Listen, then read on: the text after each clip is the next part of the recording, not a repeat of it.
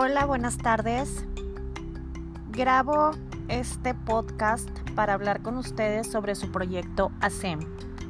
Hoy van a tener el índice de su proyecto. ¿Qué significa esto? Significa el orden en el que me deben de entregar esta parte de su proyecto donde crean una empresa y producto. Me voy a permitir leer y explicar esta parte del documento que ahora tienen ustedes físicamente. Punto número uno, con que empezamos con portada. Eso no se los tengo que explicar. Introducción. La introducción me la van a hacer al final. No es otra cosa más que una breve explicación de la elección de su producto, del mercado en el que se encontraron, de sus posibilidades de éxito en el mercado. Luego el proyecto SEM se divide básicamente en dos partes, gestión y planeación. La gestión me implica muchas cosas que ya hemos hecho. Punto número uno de la gestión, detección de necesidades. Este es el ejercicio que hicimos. Eh, es el cuadro en el que ustedes detectaron una necesidad en el mercado y ofrecieron varios productos para satisfacerlo, donde ustedes pusieron sus opciones. Necesidad en el mercado, producto que la satisfacía, que fueron los productos que a ustedes se les ocurren en primera instancia. No me acuerdo si pusimos tres o cinco. Luego tenemos el cuadrito de calificación del producto. Es el cuadro de las características donde ustedes identificaban su producto y le ponen calificaciones para determinar su viabilidad. Si no mal recuerdo, en ese cuadrito poníamos este, entre los factores que calificaban el precio de la materia prima, la calidad de otros de sus competidores, la cantidad de clientes y los costes. Perdón, aquí me equivoqué. El precio, hablo del precio en el mercado de su competencia. La calidad es de la calidad de su competencia. Los clientes de sus clientes potenciales y los costes tiene que ver con su materia prima. Calificábamos del 5 al 1, donde el 5 era excelente, 4 muy bueno, 3 bueno, 2 mejorable o regular y el 1 no era interesante. Luego, después tengo la selección del producto, que no es otra cosa más que el producto que se quedó con la más alta calificación, de acuerdo a lo que ustedes pueden crear, generar, producir, a lo que vieron en el mercado, los insumos, en base a esa tablita. Y es donde ustedes me dicen cuál fue el producto con el que se quedaron.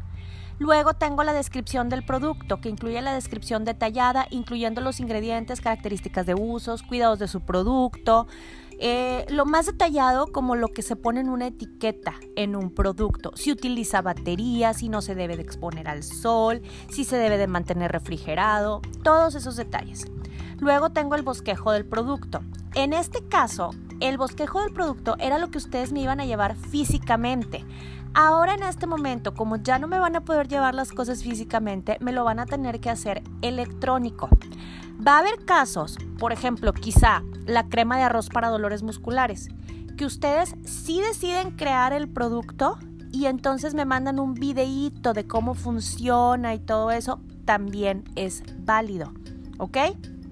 Luego tengo el giro de la empresa. Es la clasificación de la empresa que vimos según las clasificaciones que vimos el tetra pasado. Pueden consultar el libro de Monch.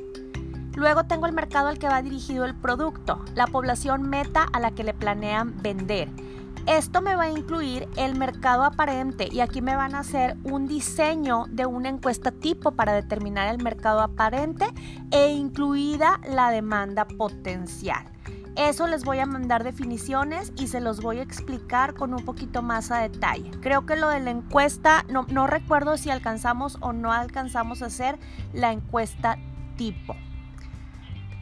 Luego tengo la justificación de la empresa. Vamos a utilizar aquí datos estadísticos calculando la demanda potencial que ustedes podrían tener, nuevamente su mercado aparente, basándonos en cifras emitidas por organismos calificados, por organismos como el INEGI, por organismos oficiales que tienen que ver con la población del rango de edad que ustedes determinaron y la zona geográfica donde ustedes van a operar.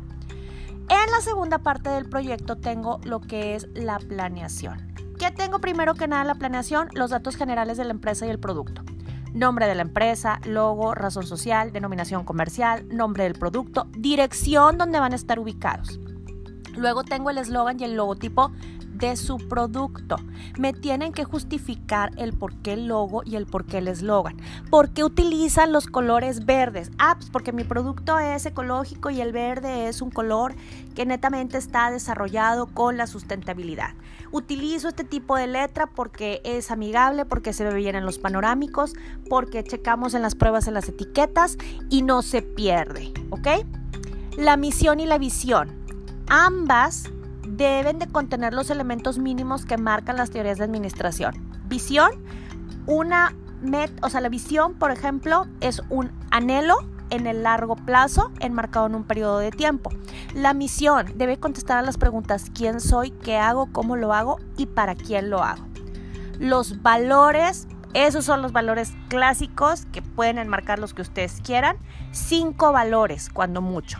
Luego tengo las políticas mínimamente debe de haber al menos dos políticas, dos políticas bien diseñadas, bien descritas sobre un hecho recurrente propio de su empresa o producto. Por ejemplo, ¿qué es una, a ver, ¿qué es una política?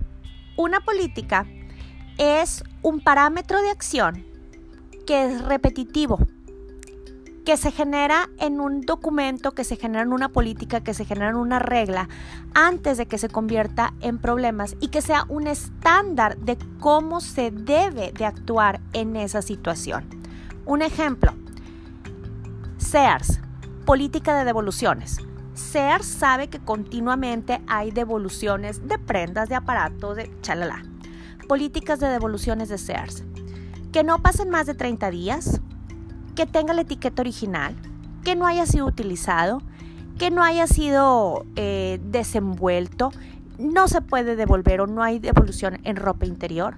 Esas son las políticas, cosas que suceden recurrentemente con los productos y servicios que deben de dejarse establecidas con reglas para que no se conviertan en un problema y no requieran mayor supervisión para que se puedan lograr y satisfacer al cliente.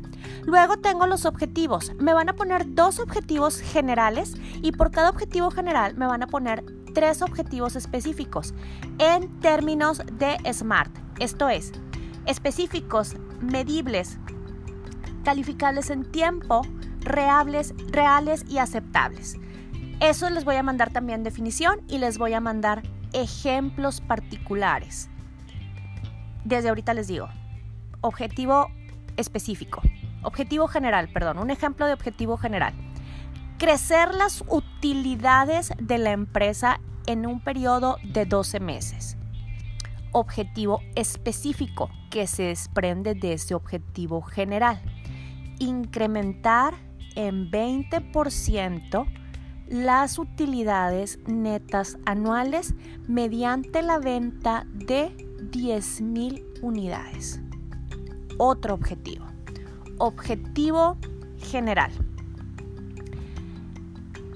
Crecer como empresa en campo de operación. Poner más sucursales. Ese es el objetivo general. Objetivo específico. Abrir una sucursal en la zona norte de la ciudad y otra en la zona sur. Esos son los objetivos específicos organigrama de la empresa, ya saben, con las cuatro áreas de operación básicas, además de la dirección. Y luego la conclusión. Como extras les voy a pedir que me calculen el costo unitario aproximado de su producto, que me calculen y que me digan en qué van a necesitar invertir para producir su producto, valga la redundancia, y esto estoy hablando desde si rentar un local, pagar maquinaria, eh, contratar gente, ¿ok? La ventaja competitiva de su producto sobre lo que ya existe en el mercado, los canales de distribución que van a utilizar. Esto es, canal directo, yo voy a poner mis propias tiendas. Canales indirectos, yo voy a utilizar o yo voy a distribuir a través de terceros, Soriana, HB, farmacias. Otro canal directo actualmente es la venta a través de Internet. ¿Cuáles serían las promociones que ustedes estarían dispuestos a poner para abarcar más mercado? Espero que esto esté más o menos claro. De todas maneras, empiezo a interactuar con todos ustedes a través de los grupos por equipos que tenemos ya en lo individual. Que pasen bonita tarde, nos vemos al ratito en hora virtual.